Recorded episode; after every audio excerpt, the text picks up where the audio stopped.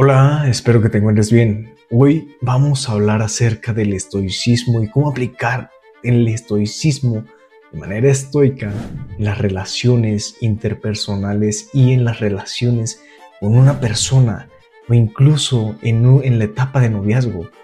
Quédate para saber qué es lo que vamos a aprender el día de hoy. ¿De acuerdo? Acompáñame en esta aventura. Muy bien, te recuerdo, yo soy Ben y esto es la píldora estoica. Empezamos. Muy bien, el estoicismo. ¿Cómo podemos aplicar el estoicismo en las relaciones interpersonales y en las relaciones cuando ya estamos hablando del tema de parejas? El estoicismo, como bien sabemos, es aprender a soportar la adversidad, aprender a mantenernos serenos, con templanza, calmados ante esas situaciones adversas en las que nos, eh, nos tienen envueltos y abrumados con lo que no podemos controlar. Y una vez que detectamos todo eso, que sabemos que estas cosas por las que estoy pasando no están dentro de mis manos, no son algo que está dentro de mi control y no puedo hacer nada para cambiarlo, aprender a soltarlo, y muchas veces suena redundante el tener que decir, oye, es que es fácil soltar, es que tienes que aprender a dejar ir las cosas. Sí, pero todo es una cuestión mental donde tienes que aprender a ser muy frío en tu mente para poder soportar el golpe emocional que te trae eso. Porque sí, aquí nunca vamos a decir que no es que es sencillo y no te va a pasar nada. Claro que sí, a todo pasa porque hacer un cambio de esa forma es quitarte pensamientos, es quitarte cosas de tu mente para poder soltarlas y es un proceso que duele y cuesta trabajo, es como hacer ejercicio. Si quieres que tus músculos crezcan, tienes que reventar las fibras musculares para, que hace, para hacer que crezcan. ¿Sí me explico? Entonces, si queremos superar eso, superar esa angustia, tenemos que aprender a soltarlo, pero de manera estoica, siendo calmados y serenos. ¿Cómo te vuelves calmado y sereno? Pues aprendiendo a enfocarte en las simples cosas, en las simples acciones, como el decir, sabes que esto no está en mis manos, y si no está en mis manos, por ende, no lo voy a poder controlar, no hay algo más que pueda hacer. Y decir que no puedes hacer algo más no significa algo malo es simplemente dejarlo ir. Muchas veces queremos controlar la situación, controlar a la persona, hablar de manera asertiva para estar en contacto con esa persona o con lo que tienes enfrente para poder soportar ese golpe emocional.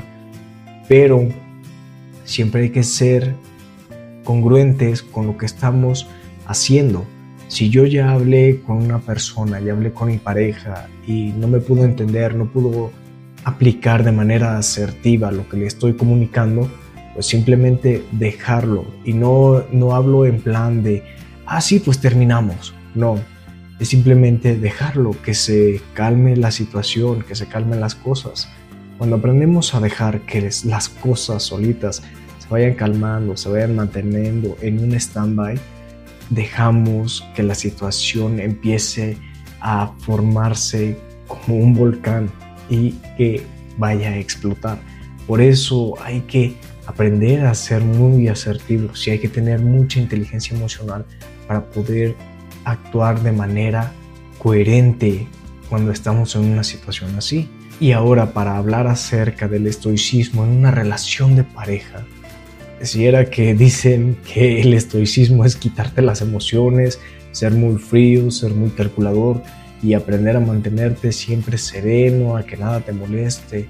Pero pues somos personas y a todos en algún momento nos va a detonar algo que no nos guste. Y está bien, te digo, seguimos siendo personas, tenemos sentimientos. El punto del estoicismo no es quitarte los sentimientos y decir, ay, no tengo sentimientos, soy una persona fría.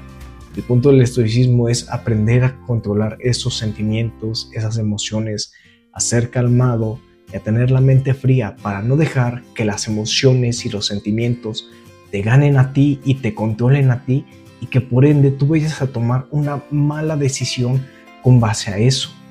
Entonces, para poder controlar eso, yo lo que siempre les recuerdo es tomarte un baño de agua fría, hacer ejercicio, salir a caminar, mantener fría tu mente, mantenerte calmado, que nada te pueda y que tú puedas con todo. Por eso, aunque decimos que en una pareja siempre va a haber peleas y discusiones, pues sí, es parte del proceso de crecimiento.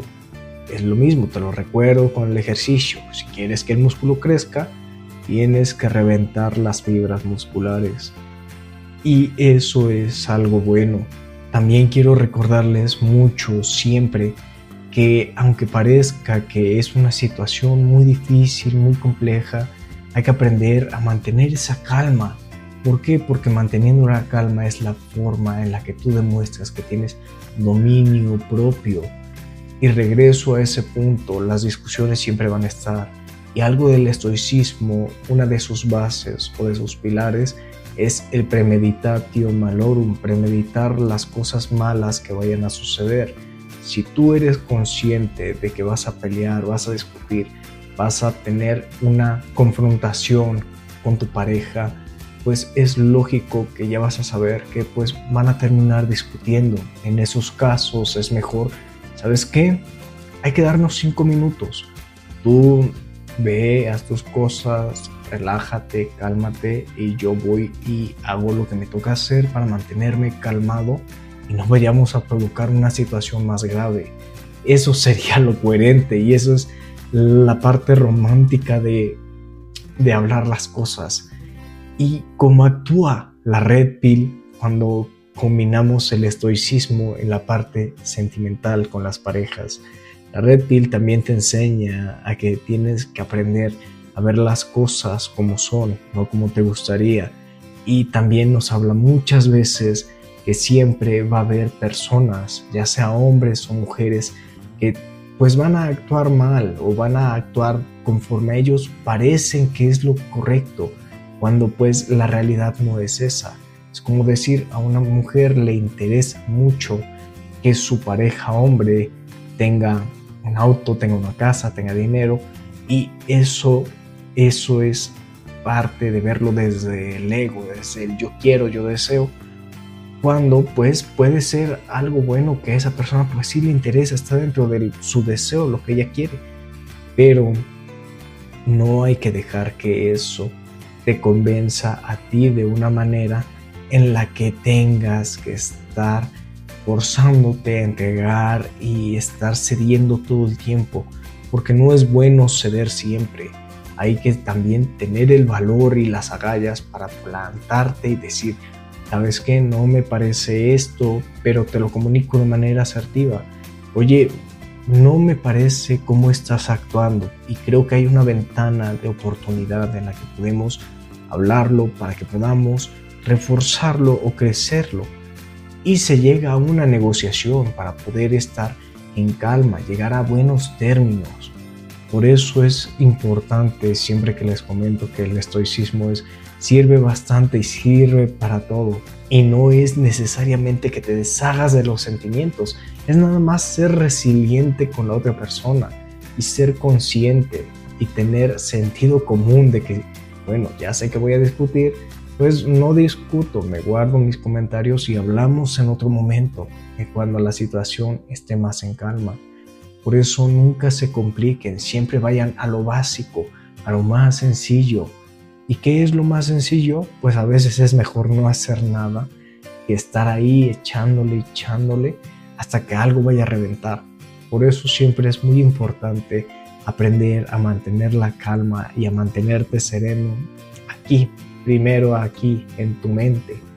Porque una vez que actúas de esta forma, Eres consciente de tus propias acciones, sabes cómo actuar, sabes qué decir, piensas antes de hablar. Por eso siempre es muy importante.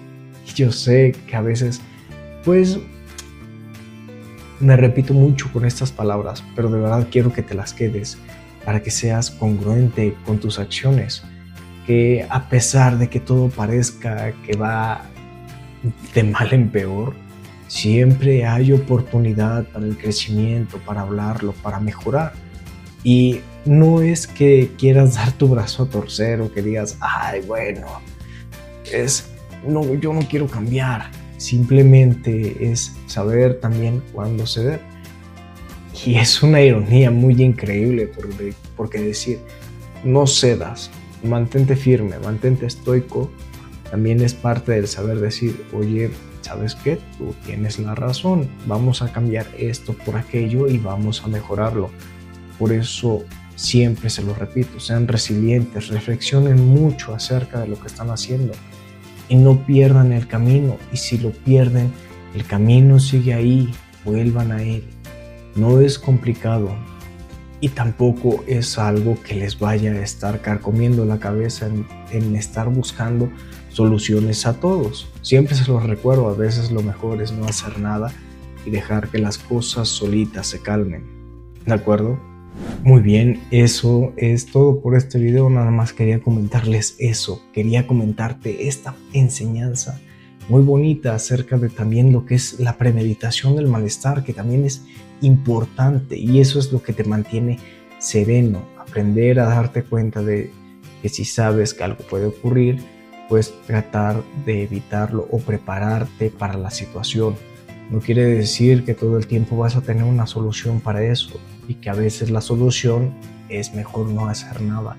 Y eso es parte del crecimiento y del crecimiento espiritual, mental y emocional, así como la inteligencia emocional y la resiliencia con uno mismo y con el que tienes enfrente.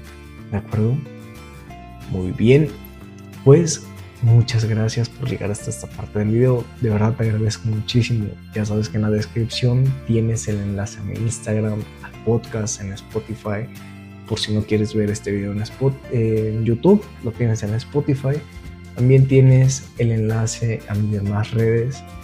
Y espero que nos veamos pronto. Cuídate mucho. ¿Va que va? Chao.